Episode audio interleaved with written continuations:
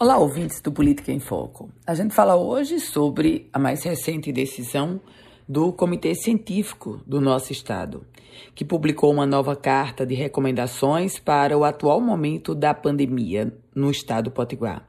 Entre essas recomendações está o início da aplicação da quarta dose da vacina contra a Covid-19 em pessoas acima de 60 anos.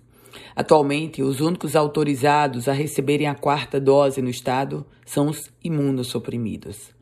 A carta de recomendação, feita pelo comitê, é encaminhada diretamente à Secretaria Estadual de Saúde. Aliás, a Secretaria Estadual de Saúde, que ontem anunciou que vai adotar uma outra recomendação do comitê, que é a de retirar a obrigação do uso de máscaras em ambientes abertos e já já a partir da próxima semana, a partir do dia 16 de março. Essa medida, ela é obrigatória. O uso da máscara em local aberto, ela é obrigatória desde maio de 2020.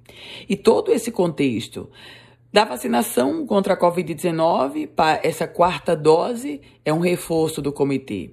E o contexto agora da desobrigatoriedade da máscara em local aberto é reflexo do momento que o Rio Grande do Norte alcançou, apresentando, no início deste mês, a menor taxa de transmissibilidade para a doença desde o início da pandemia.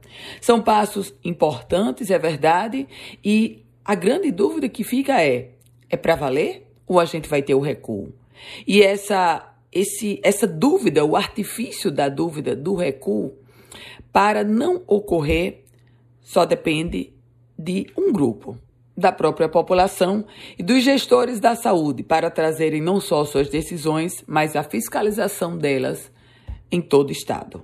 Eu volto com outras informações aqui no Política em Foco com Ana Ruth Dantas.